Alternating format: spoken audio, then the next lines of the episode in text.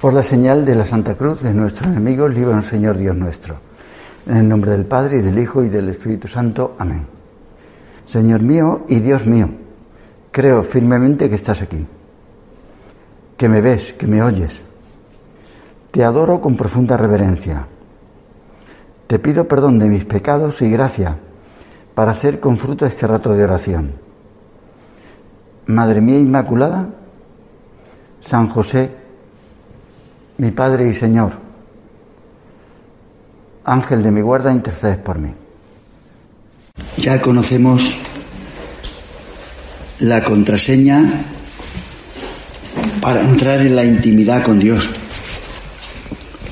Jesús. Su palabra que muere en la cruz. A través de este nombre, Jesús, nos reconoce la Trinidad. ¿Cuántas veces lo, lo hemos dicho?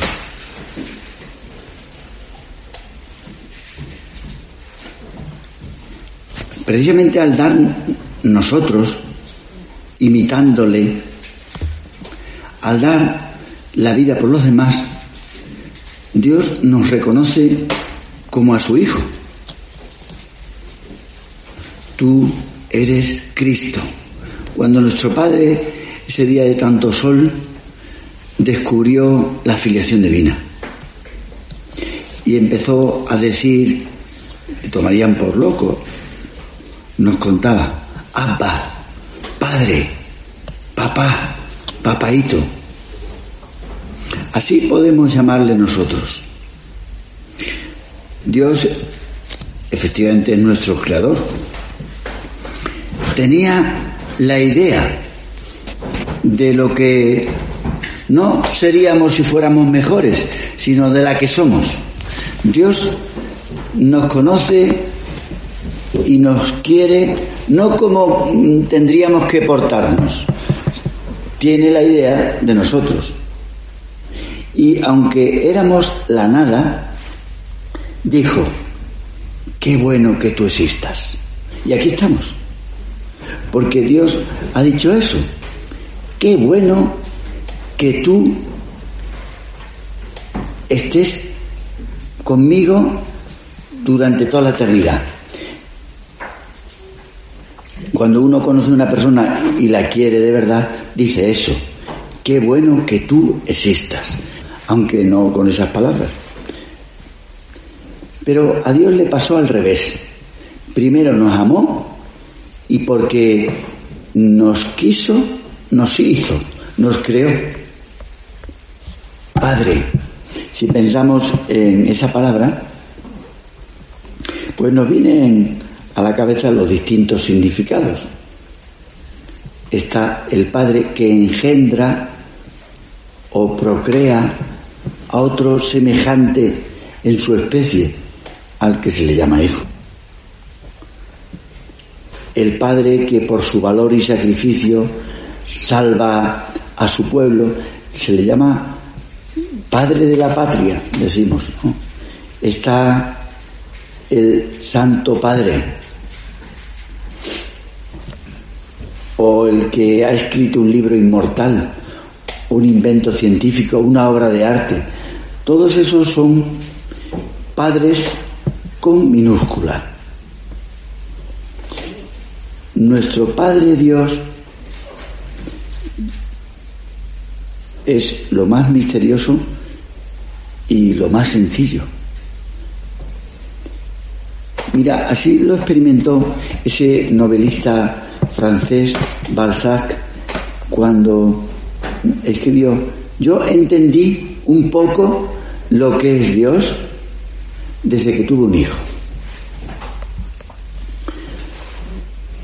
Cuando uno no ha conocido a su padre, le gustaría saber cómo era, tener una foto suya. Yo no conozco a mi padre, me gustaría mm, saber físicamente cómo era, o incluso conocer sus rasgos psicológicos, pues a Dios nosotros no le conocemos. Nos gustaría también tener una foto suya, ¿cómo será mi Padre Dios? Nosotros lo pensamos tantas veces llamándole así, Padre. Pues Dios, Padre, para mostrarse, para manifestarse, mm, nos dio su imagen, su verdadera imagen. Ya sabemos cuál es. Jesús. Y también quiso que entre los hombres sucediera algo parecido. Los hijos son la imagen de sus padres. Como Jesús es imagen de Dios Padre, y bueno, ya que estamos, también los hijos que se parezcan a sus padres. El que me ve a mí, ve al Padre. Nosotros viendo a un hijo, viendo a un hermano tuyo, hay que ver, pero es que, se, parece muchísimo a mi padre. El que me ve a mí, ve al Padre. un hijo de la tierra es un parecido pues, físico mm, parecido. Muéstranos al Padre le dijo Felipe, muéstranos al Padre. Y dice el poeta mexicano, Jesús es su fotografía de tamaño natural y a todo color, la réplica exacta, el vaciado perfecto, su televisión en vivo y en directo. Eso es Jesús, puede decir de forma poética, como dice este. Cristo es de modo único, porque es el unigénito, es imagen de Dios. Lo más parecido que se identifica. Muéstranos al Padre. Le dimos continuamente a Jesús. Y la respuesta una y otra vez es Él. A través de Él, que es el camino, Solo a través de Él aprendemos a conocer al Padre. Por eso, lo importante no es ver cómo son los padres de la tierra para saber cómo es Dios. para saber cómo es Dios, vamos a ver a un padre de la tierra. No, eso no, no, no, no, no. No, ¿cómo va a saber lo que es Dios mirando a un padre de la tierra? No, no, porque a veces los padres de la tierra, pues mm, no, no. Sino mirar a Jesús, que es su imagen viva. A Jesús, la imagen del Padre. Subrayando, si pudiéramos con un lápiz, las veces que Jesús dijo en el Evangelio, Padre, Padre, Padre pues mira, fue la palabra que más repitió. Claro, normal, ¿verdad? Era el Hijo. Jesús nos explica además cómo es el Padre, con sus enseñanzas, con su propia vida, con su propia muerte, porque es, que era la imagen. ¿Tú quieres saber cómo es Dios? Mira a Jesús. ¿Cómo es nuestro Padre? Mira Jesús. Curioso, es que su oración no podía ser otra, es que no podía ser otra que el Padre nuestro. A través de lo que hace el Hijo descubrimos al Padre, porque Jesús es Dios, es Dios, que procede de Dios, como rezamos en el credo. O sea, eso significa que es Dios Hijo, engendrado, procede. A través de lo que dice Jesús, aprendemos cómo es nuestro Padre. En su precación, el Padre aparece como aquel del que nos viene todo ¿De quién nos viene todo lo bueno? Pues de nuestro Padre Dios. la Trinidad, a veces puede parecer una cosa curiosa, ¿no? Es un padre que ama tanto a su hijo que le entrega absolutamente todo. ¿Se queda algo, Dios Padre? ¿Se queda algo? Pues no se queda, no se queda nada. Le entrega absolutamente todo a su hijo. Tanto así que, que, que se identifica. Hombre, se queda con su personalidad. La personalidad de padre no se la puede entregar porque si no se identificaría. Dios es uno, pero también es trino. ¿Y qué hace el hijo? El hijo recibe absolutamente todo de su padre, todo, y se lo va a devolver todo, se lo devuelve. ¿Se queda con algo? Pues claro que se queda con algo, porque es el hijo, se queda con su personalidad. Y es un amor tan grande entre uno y otro que es una personalidad distinta. Le llamamos Espíritu Santo, es el amor santo de uno y otro. El Padre aparece como el que del que nos viene todo lo bueno. Como mm, nos lo describe Jesús como el modelo de una persona perfecta. A veces mm, hay gente que piensa que la santidad consiste en la perfección, que ha alejado de la realidad está. Porque nosotros nunca seremos perfectos. Sed perfectos. No tengáis fallos. Nosotros nos vemos que tenemos continuamente fallos. Seguimos siendo egoístas, perezosos, seguimos siendo personas duras. Tenemos muchos defectos. Y cada vez somos conscientes de que nunca llegaremos a la perfección. Entonces hay gente que se desanima. Pero, mujer, ¿cómo te desanima? El Señor no ha dicho que lleguemos a la perfección, sino que seamos perfectos a la manera de su Padre. ¿Y cómo es Dios perfecto? Es un ser que no tiene fallos. La perfección de su Padre es, sed misericordiosos, como mi Padre es misericordioso. La perfección nuestra, la que tenemos que adquirir, es la misericordia. Amad a vuestros enemigos. Si eso no es misericordia, haced el bien a los que os aborrecen. Así seréis hijos de vuestro Padre, que hace salir el sol sobre buenos y malos. Que quizás con el paso del tiempo somos conscientes de que es lo más importante. Si somos poco puntuales en un momento, pues es lo de menos. Es en la pasión donde se nos descubre que el hijo es como su padre. Es igual, son iguales, claro que son iguales.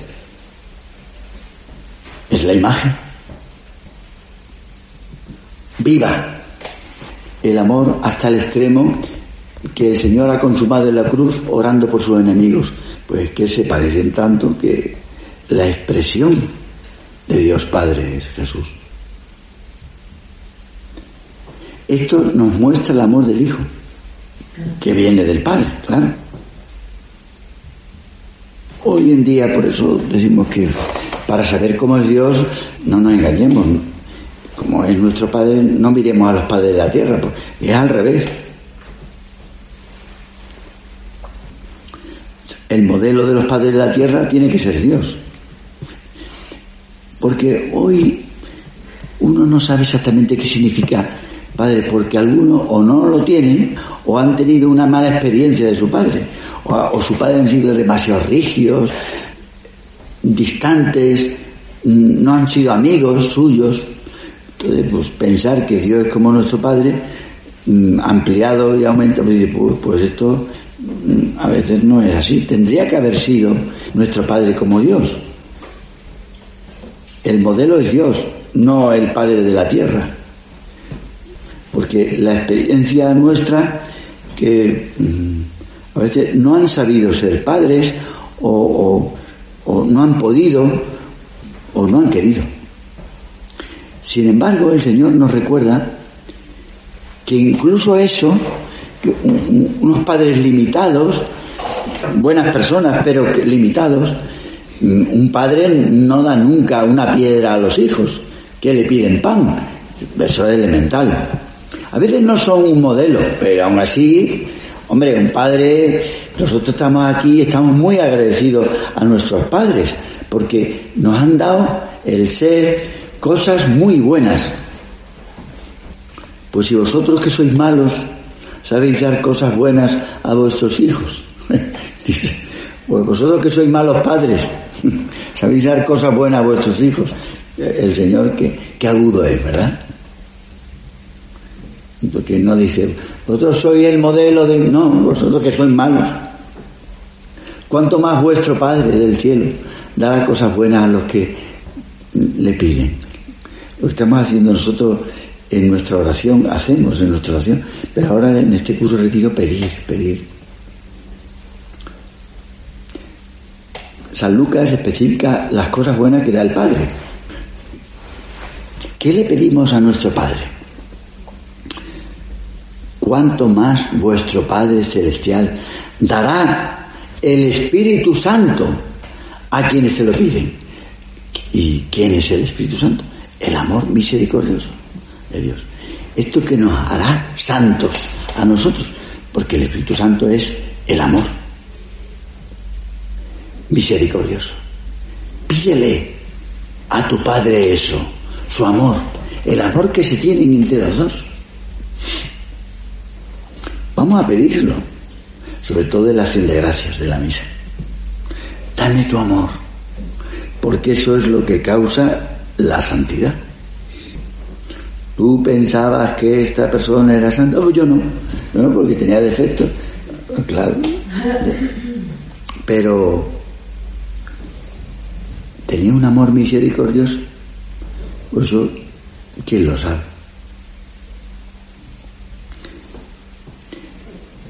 Nuestro Padre no quiere darnos algo bueno, sin más. Él nos da como quien es. Tú pides como quien eres, pero yo te voy a dar su amor. Ese es el regalo por esencia. Un regalo es como una manifestación de que nosotros nos queremos dar, pero no podemos darnos. Ya nos gustaría no dar eso, que es un símbolo, sino darnos a nosotros. Pero uno no se puede dar a uno mismo. No puede, dar un dedo y menos dar el alma, no, no puede, ya nos quisiera, no solo dar unas flores o un libro, sino darnos. Eh, eso no lo puede hacer el hombre. Sin embargo, Dios sí. El don de Dios, el regalo de Dios, es Dios mismo. La cosa buena es Él, lo que le pidió Tomás de aquí. ¿Qué quieres que te dé, Tomás? Te quiero a ti, a ti. Era muy listo. Él tiene su amor y nos lo da, si se lo pedimos. Y esto es lo que nos hace santos.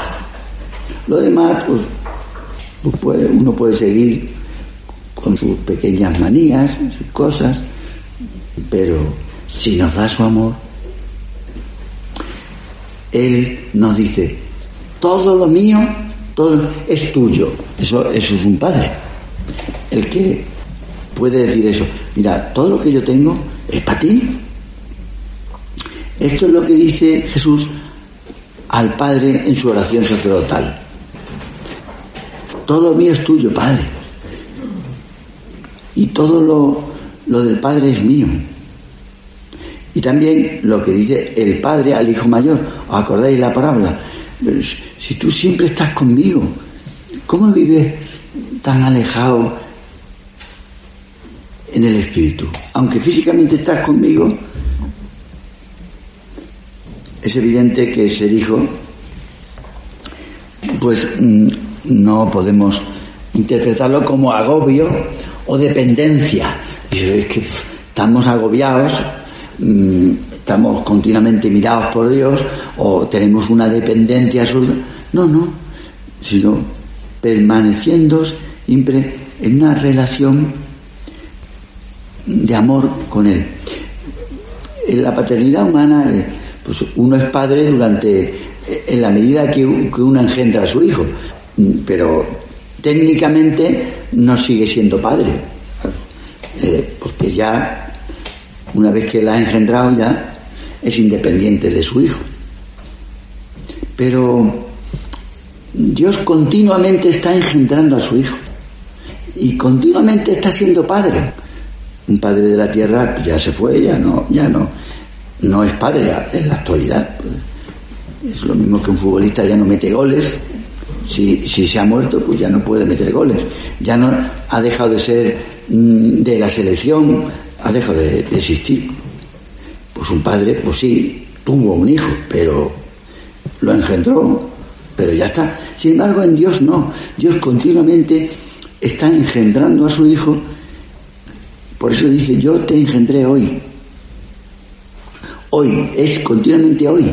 Estamos siendo engendrados, creados, nos está continuamente amando y esa relación que sostiene nuestra vida, porque si no fuéramos sostenidos por esa relación, dejaríamos de existir. En el caso de nuestro padre, no.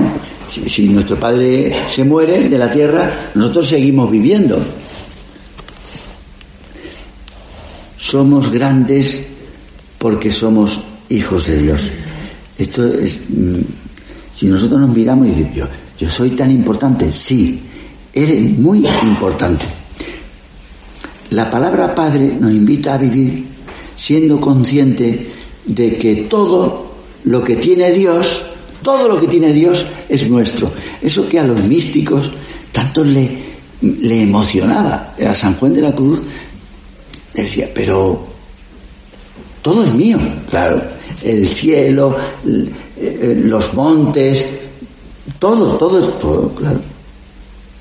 Todo es mío porque yo soy Cristo, vivo su vida. Y, y por eso es tan importante la oración.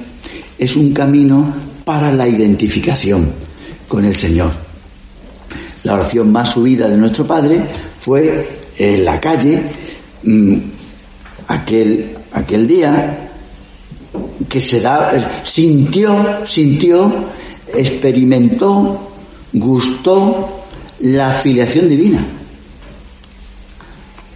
La obra nació un martes y nosotros todos los martes pues meditamos ese salmo que nuestro Padre iba repitiendo porque Dios se lo, se lo hizo sentir. Tú eres mi hijo, tú eres mi hijo, tú eres Cristo, tú eres Cristo. No podía dejar de hacer oración. La oración, claro, es el camino para la identificación. La oración nos transforma, nos cambia.